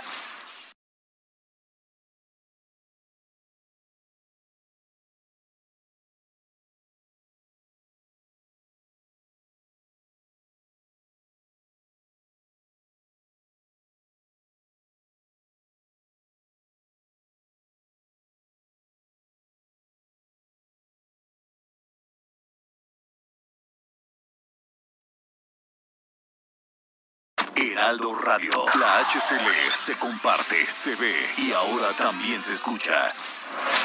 Escucha las noticias de la tarde con Jesús Martín Mendoza. Regresamos. Ruta 2021, la ruta hacia las elecciones presenta. Ya son las 7.30, las 19 horas con 30 minutos, hora del centro de la República Mexicana. Escucha usted el Heraldo Radio. Vamos a los asuntos que tienen que ver con Ruta 2021. Antes de empezar a informarle sobre Ruta 2021, todos los días le voy a presentar información que tiene que ver con candidatos, porque la idea que yo tengo, créamelo, eh, es que usted vea propuestas candidatas y candidatos, hombres, mujeres y propuestas. ¿Que nos cae mal un partido político? Sí, a mí usted ya sabe cuál no me gusta. Y yo sé cuál no le gusta a algunos de los que me están escuchando. Pero aún así es importantísimo que esta sociedad, ante la inmadurez de su gobierno, nosotros como sociedad maduremos en escuchar propuestas, veamos a los hombres y a las mujeres que hacen esas propuestas y votemos en consecuencia. Vote por quien quiera, pero salga a votar. ¿Sabe qué información también es importante el día de hoy? Subió a 224 pesos cada voto el costo de cada voto que se va a emitir el 6 de junio. Yo le quiero decir a las personas que están pensando, ay, no voy a votar porque no creo en nadie. No, usted salga, haga un análisis, esfuércese, lea un poquito, tome una decisión y use esos 224 pesos para emitir su voto o los va a tirar a la basura. Es dinero de usted, ¿eh? De sus impuestos. Entonces, si no lo hace por una convicción política, hágalo por defender su propio dinero. ¿O qué? Ni eso podemos defender en México. Ni el propio dinero de los impuestos. 224 pesos. ¿De dónde sale ese dinero? del proceso electoral, de su preparación, de la reclutación, de la papelería, de los crayones, de las mamparas, de los gastos de información hacia los medios de comunicación, de todo eso. Cada voto 224 pesos. ¿Va a dejar usted perder ese dinero? Coméntelo, piénselo, esfuércese, escuche propuestas, léalas. Aquí en el Heraldo de México, en la web, en el periódico, en la radio, en la televisión, somos una herramienta para que usted se nutra de eso que necesita usted saber y tomar una decisión en consecuencia, insisto. Por ejemplo, yo, a mí en lo personal, e, e, el caso de Clara Luz Flores Carrales, la candidata de Morena al gobierno de Nuevo León, no sabe, a mí me ha, me ha provocado desde asombro hasta dolor. Y el último video que presentó Clara Luz, diciendo, yo les dije que no conocía a Ranier, pero ¿saben qué? Sí lo conocía, fue un error mío, pero confíen en mí, es un resumen, ¿no? De lo que dice en su video, me, me provoca un dolor enorme, ¿no? Enorme. Eso es lo que yo le pido, que usted esté en contacto con los medios de comunicación y vaya formando criterio para tomar un voto. Porque habrá personas que después del mensaje digan, no, sí, le voy a dar mi voto a Clara Luz, y haya quien diga, definitivamente no te doy mi voto, porque si esto pasó en campaña, ¿qué pasará cuando seas gobernadora? Se ha derrumbado Clara Luz, tenía una ventaja creo que de más de 30 puntos porcentuales. Y ahorita el derrumbe la ubica prácticamente en un empate y a veces por debajo de sus principales contendientes, tanto del PRI como del PAN. Clara Luz Flores Carrales, candidata de la coalición Juntos Haremos Historia en Nuevo León, a la gubernatura, admitió en un video, insisto, que a mí me provocó una sensación de mucho dolor, la noté con mucha desesperación. Circuló en las redes sociales eh, donde admitió en ese video haber cometido un error al expresar que no conocía a Kate Ranier, el fundador de Nexium, por lo que pidió perdón a los habitantes de Nuevo León por ello. Digo, yo siempre he dicho que es, es de humanos equivocarse y de hombres, hombres y mujeres reconocerlo. Yo siempre lo he dicho, pero oiga, la candidata aseguró que se tropezó como todos y ahora todos, eh, eh, eh, como todos se quiere levantar o se levanta, es lo que dice. ¿Tenemos parte del audio? ¿Podemos escuchar un pedacito del audio? súbale el volumen a su radio, sobre todo amigos que nos escuchan en Monterrey a través del 90.1 de FM. Esto es parte del video que dio a conocer Clara Luz Flores, candidata de la coalición Juntos Haremos Historia, Nuevo León. Me tropecé como todas y como todas ahora me levanto. Cometí un error al haber dicho que no conocía al fundador de Nexio. Primero que nada, quiero decirles que enfrenté mal la situación y pido perdón. Mi error fue no aceptar públicamente ese momento de mi vida en el que busqué ayuda a través de un curso. El fundador resultó ser un criminal, pero es injusto que mis rivales me hagan cargar con los delitos de un delincuente internacional que hoy ya está en la cárcel. Es cobarde que para ganar votos quieran confundir sobre quiénes son los verdaderos criminales. Tengo la sensibilidad y las agallas suficientes para reconocer mis errores, pero también tengo la fortaleza para aprender de ellos y levantarme. Ay, no sé, le digo, a mí, a mí me produce una sensación muy como de dolor, porque independientemente de las filias y de las fobias partidistas que podamos tener, eh, eh, escucharla pidiendo perdón. Y, dice, es que no, no es justo de que me echen las culpas de un criminal como que es Ranier. Espéreme tantito, este, Clara Luz. ¿Sabe usted que la, la sabiduría popular es enorme? Y el dicho dice, tanta culpa tiene el que mata la vaca, que es, que Ranier, como el que, ándele, usted si lo sabe, como el que le agarra la pata. Y usted le agarró la pata. Usted le agarró la pata, Clara Luz. Complicado, sí, difícil, muy, muy, muy complicado. Me imagino que fue muy difícil tomar la decisión de hacer este video y comentar lo siguiente. Habrá que ver con el tiempo qué efectos tiene. Habrá que ver con el tiempo qué efectos tiene en las eh, mediciones de preferencia. Que debo decirle, ¿eh? las mediciones de preferencia electoral, las más confiables, las más certeras, las de mayor credibilidad, son las que estamos haciendo en el Heraldo de México. ¿eh? Porque como a nosotros no nos mueve nada para un lado ni para otro, son las más certeras, se lo puedo asegurar. Más que las de Oski, o cómo se llama el otro, quién sabe. Bueno, sí, ya, me entendió, ¿no? Sí, mejor yo le invito a que siempre vea y lea el Heraldo de México y esté muy pendiente de las evaluaciones, de las fotografías que estamos tomando para que usted norme criterio en su proceso de decisión para el voto del próximo 6 de junio complicado, difícil. Yo le invito a mis amigos que nos están escuchando allá en Monterrey, Nuevo León, que me envíen un mensaje a través de nuestra cuenta de YouTube en el canal Jesús Martín MX. Eh, tengo comunicación con Diana Martínez, ella es reportera del Heraldo Media Group, quien nos informa que ya se está listando vigilantes para los comicios. Adelante, Diana, te escuchamos. Así es, Jesús Martín, buenas tardes. Pues la Fiscalía Especializada en Delitos Electorales inició ya este domingo el despliegue ministerial en todo el país para vigilar las elecciones del próximo 6 de junio e inhibir delitos en la materia. Se trata de 62 agentes del Ministerio Público Federal y 60 auxiliares. Durante el arranque del dispositivo ministerial, el titular de la Fiscalía, José Agustín Ortiz Pinchetti, señaló que este despliegue es la culminación de un trabajo previo que incluye reformas, recordarás, Jesús Martín, al artículo 19 constitucional que considera delito el uso de programas eh, sociales con fines electorales con prisión preventiva oficiosa, así como la inclusión en el catálogo de delitos electorales de los que se cometen contra, contra las mujeres en razón de género. También detalló el funcionario que de las denuncias recibidas durante el proceso electoral actual, eh, la Dirección General de Averiguaciones Previas y Control de Procesos ha desechado el 78% eh, de estas denuncias por carecer de, elementos. Eh, destacó también la firma de convenios con, con, la Fiscalía, todas las fiscalías del país, así como la capacitación en materia electoral a integrantes tanto de la, de la Fiscalía como a policías, peritos y fiscales estatales. también estuvo en este inicio, en este arranque, el director de Averiguaciones Previas y Control de Procesos Gerardo García Marroquín, quien señaló que para el proceso de litigación el personal de la Fiscalía tendrá en todo el país durante la jornada electoral el respaldo de la Unidad para la Implementación del Sistema Procesal Penal Acusatorio de la Fiscalía General de la República y bueno, están listos incluso para, eh, eh, en caso de que exista la necesidad de acudir a audiencias iniciales, Jesús Martín.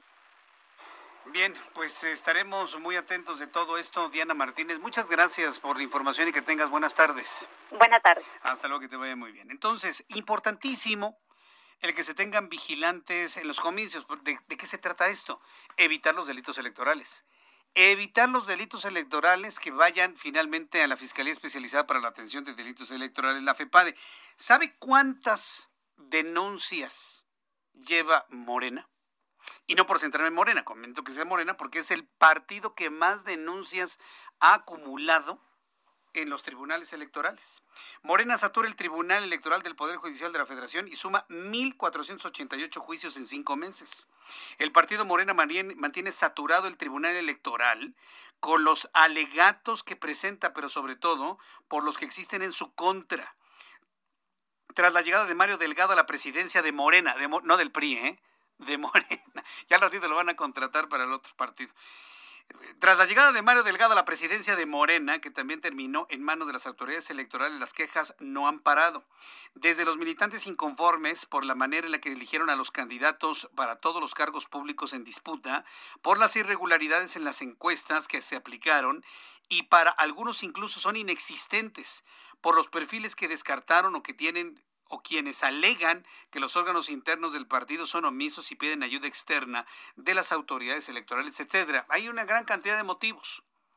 El caso es que hay una gran cantidad de denuncias en el Tribunal Electoral del Poder Judicial de la Federación. De los 5.942 asuntos de los últimos cinco meses del proceso electoral federal, el 42.36% están relacionados directamente con partidos políticos. De estos, el 59.12% son de Morena, es decir, 1.488. 173 fueron interpuestos directamente por Morena y 1.315 en su contra, ya sea que vienen de sus militantes contra sus propias resoluciones o de otras fuerzas políticas. Entonces, ¿Cuál es el partido que más quejas tiene ante el Tribunal Electoral? Morena con 1.500, bueno, casi 1.500 juicios en tan solo cinco meses. Se dan, pero con todo. Son las 7 con 41. Ruta 2021, la ruta hacia las elecciones presentó. Continuamos con más información aquí en el Heraldo Radio. Muchas gracias a las personas que nos siguen a través de nuestras plataformas digitales y sobre todo en las emisoras de radio en toda la República Mexicana. En la línea telefónica, Gerardo Rodríguez, experto en seguridad, columnista del Heraldo de México. Estimado Gerardo, bienvenido. Muy buenas tardes. Muchas gracias, Jesús Martín. Si me lo permites, hablaremos de ocho consejos que les damos desde mi columna del Heraldo de México a los candidatos en materia de políticas de seguridad. A ver, vengan los consejos. la, la primera, Jesús Martín, que consulten las estadísticas oficiales, ¿no? Que confíen en el INEGI, en las estadísticas del Secretariado Ejecutivo, del Sistema Nacional de Seguridad Pública, que antes de opinar sobre la seguridad en su municipio, en su estado, eh, conozcan la realidad que existe. Segundo, que conozcan cuáles van a ser las competencias por las cuales se están peleando una posición política. Por ejemplo, si quieren hacer alcaldes de la Ciudad de México, ellos no tienen capacidades eh, suficientes para actuar en materia de seguridad. La Ciudad de México tiene un mando unificado. Y si un alcalde del PAN o del PRD o de Morena quiere, quiere resolver el problema de la seguridad, se tiene que coordinar forzosamente con Claudia Sheinbaum y su secretario de Seguridad, con Omar García Harfuch. Pues bajarle un poquito la tensión de eh, la situación que se vive en el país, porque si van a gobernar necesitan tener muy buen diálogo. Tercero, recomiendo fuertemente, Jesús Martín, políticas con perspectiva de género. Las mujeres sufren y tienen una mayor preocupación por el tema de la inseguridad. Si quieren ganar en las próximas elecciones en la Ciudad de México o en cualquier estado de la República, tienen que proponer espacios libres de violencia para las mujeres, en las calles, en el transporte, en los espacios públicos. Cuarto, participación ciudadana. Los candidatos tienen que dialogar con los vecinos, los empresarios, las iglesias, las escuelas. Solos no pueden combatir la inseguridad. Quinto, la maldita coordinación. Si llegas a ser un gobernador, tendrás que coordinarte con el presidente de la República. Si vas a ser alcalde, tendrás que coordinarte con tu gobernador. Y una mala noticia, Jesús Martín. No hay dinero para los municipios en este presupuesto federal. Entonces, tienen que pedir dinero a sus gobiernos estatales o recaudar recursos a través del predial para fondear a sus policías municipales. Los responsables, sexto, de la inseguridad que vive en este país, en un 80%, Jesús Martín, son los gobernadores, son los gobiernos estatales. Séptimo, la Guardia Nacional. Está en proceso de formación. Si quieren también los presidentes municipales y los gobernadores subsanar el déficit que tienen de policías, tienen que tener el apoyo de la Guardia Nacional. Y finalmente, el mito de la militarización. Los candidatos no deben de caer en el falso debate de la militarización. Ni las Fuerzas Armadas están tomando el control del gobierno, ni la gente cae en este debate. Las Fuerzas Armadas tienen un nivel de aprobación del 90%. En conclusión, Jesús Martín, con esto termino. En lugar de proponer más patrullas, que se dediquen a saber cuáles son sus competencias, que pidan mejor coordinación con su gobernador, con el presidente de la República y que sobre todo trabajen con los vecinos y la ciudadanía. Jesús Martín. Sí, muchas gracias Gerardo. Mientras nos eh, compartías, iba leyendo precisamente tu columna del día de hoy, Cuarto de Guerra, Consejos para Candidatos sobre Políticas de Seguridad. Hoy en el Heraldo de México, página 9. Yo te agradezco mucho que nos hayas compartido esto y estaremos atentos a ver cuáles van a ser los candidatos que apliquen este e, esta serie de recomendaciones. Será interesante saber quién lo, quién lo va a tomar para sí. Muchas gracias, Gerardo. Gracias, estaremos atentos. Fuerte estaremos atentos, que te vaya muy bien. Hasta el próximo lunes, Gerardo Rodríguez, especialista en seguridad nacional, columnista del Heraldo de México y, por supuesto, colaborador del Heraldo Radio a esta hora de la tarde.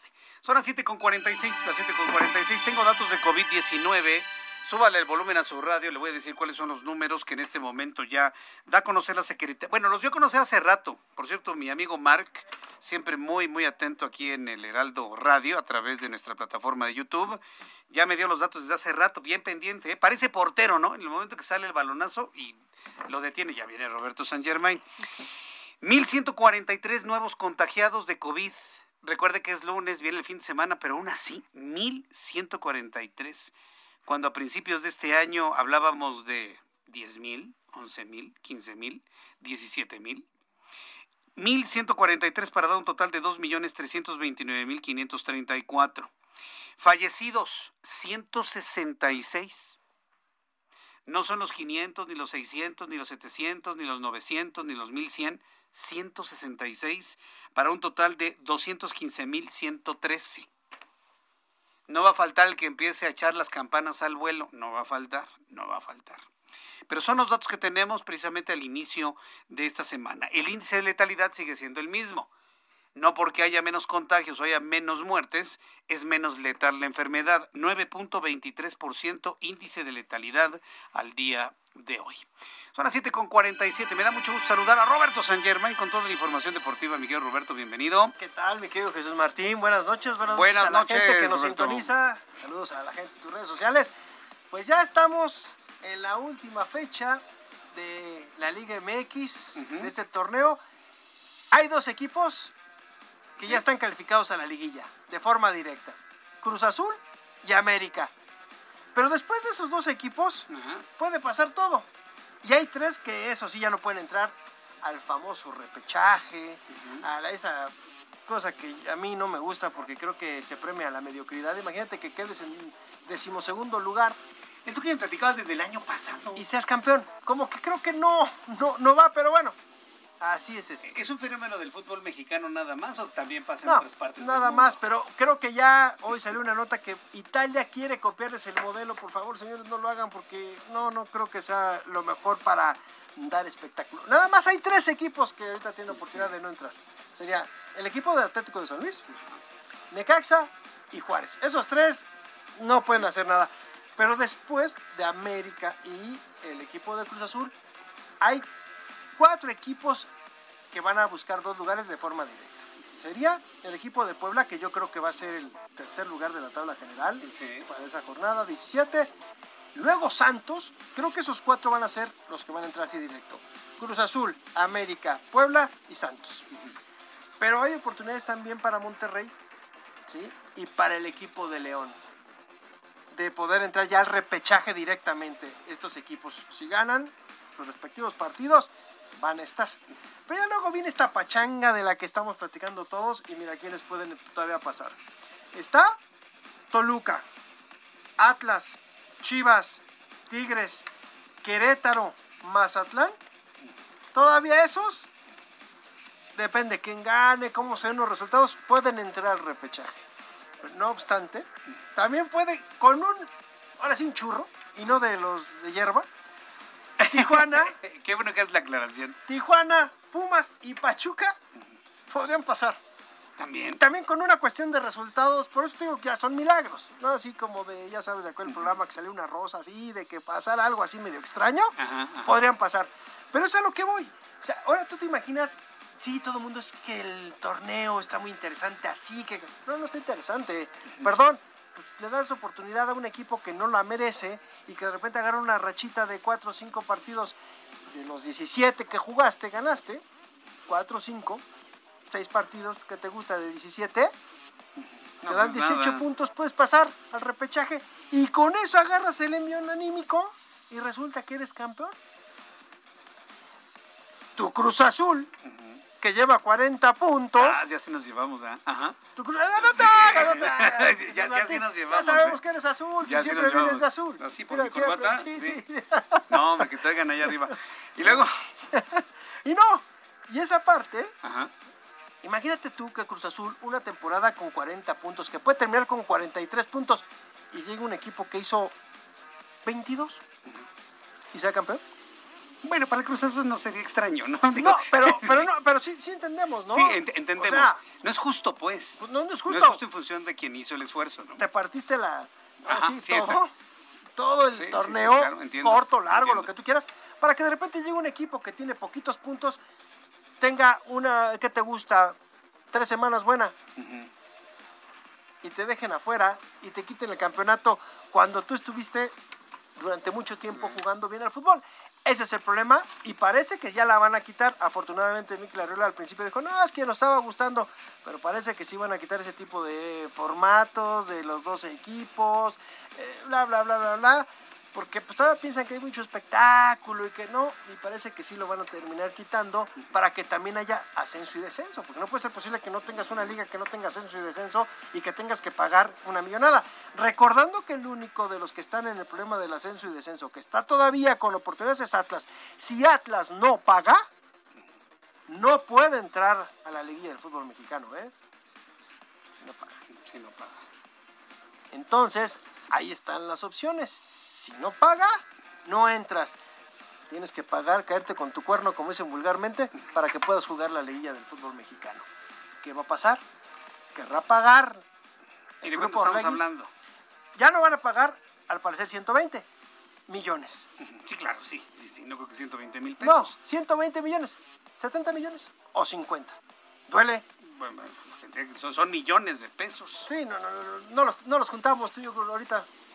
Bueno, los traigo de cam- no me los gasto ni en un día. 50 Con pura millones. morralla. 50 millones es lo el que menos va a pagar. Tú dime, si no lo quiere pagar Atlas, está bien. No lo pago, no entro a la liguilla. O sea, el verdadero aficionado al fútbol, ¿cómo, cómo ve esto? ¿Él- él- ¿Le, le da el peso al espectáculo que por lo que veo es lo que están promocionando? Mira, o, o de plano no quieren que ¿Sabes cuál pasen los el- que no hacen el esfuerzo? ¿Sabes cuál es el problema? Sí. Que el fanático lo ve como deporte. Sí. Los dueños lo ven como negocio. Entonces, ellos, si te interesa a ti o no, no les interesa. A ellos les interesa el negocio. Vendo jugadores, me dan derechos de transmisión, esto. Lo deportivo pasa a segundo término. Eso te vas dando cuenta también cuando estás en esta carrera, ¿no? De repente puedes ser muy emocionado y me gusta, la, la. De repente dices, no, a ver, compadre, aquí lo más importante, Es que suene la, La caja. caja. registradora. ya lo demás. Ya lo Así. demás, cualquier Pues, cosa, ¿no? Sí, si gano, qué bueno, y si no gano, pues también. Hay que recordar que si no ganas, hay otra cosa. No pagas primas. Ay, claro, sí, te apapachan, ¿no? Ahí con eso, ¿o qué? Pues si te pagan, imagínate que le tengas que pagar a cada uno de tus jugadores un millón de pesos por ser campeón. Y dicen, pues perdimos, chini, te duele, pero pues por dentro dices, puta, me ahorré 25 millones. Sí, lá- lástima, señores, pero pues... Qué horror. ¿Seguimos platicando mañana? Claro que sí. Bueno, pues muchas gracias, mi querido Gracias Roberto. y buena semana para qué, todos. y qué bonitos lentes traes, ¿eh? A la orden, cuando tan, quieras. Tan padrísimos, gracias. Roberto San Germán con toda la información deportiva. Nosotros ya nos vamos. Muchas gracias por haberme acompañado con las noticias a esta hora de la tarde. Nos reencontramos mañana, ¿qué le parece? 2 de la tarde a las 2 por el 10. 2 de la tarde por el canal 10 de su televisión. 6 de la tarde por las estaciones del Heraldo Radio en toda la República Mexicana. Soy Jesús Martín Mendoza, a nombre de este gran equipo. Gracias. Buenas noches. Esto fue Las Noticias de la Tarde con Jesús Martín Mendoza. Heraldo Radio. La HCL se comparte, se ve y ahora también se escucha. Imagine the softest sheets you've ever felt. Now imagine them getting even softer over time. That's what you'll feel with Bowl and Branch's organic cotton sheets. In a recent customer survey, 96% replied that Bowl and Branch sheets get softer with every wash. Start getting your best night's sleep in these sheets that get softer and softer for years to come. Try their sheets with a 30-night guarantee. Plus, get 15% off your first order at bowlandbranch.com. Code BUTTERY. Exclusions apply. See site for details.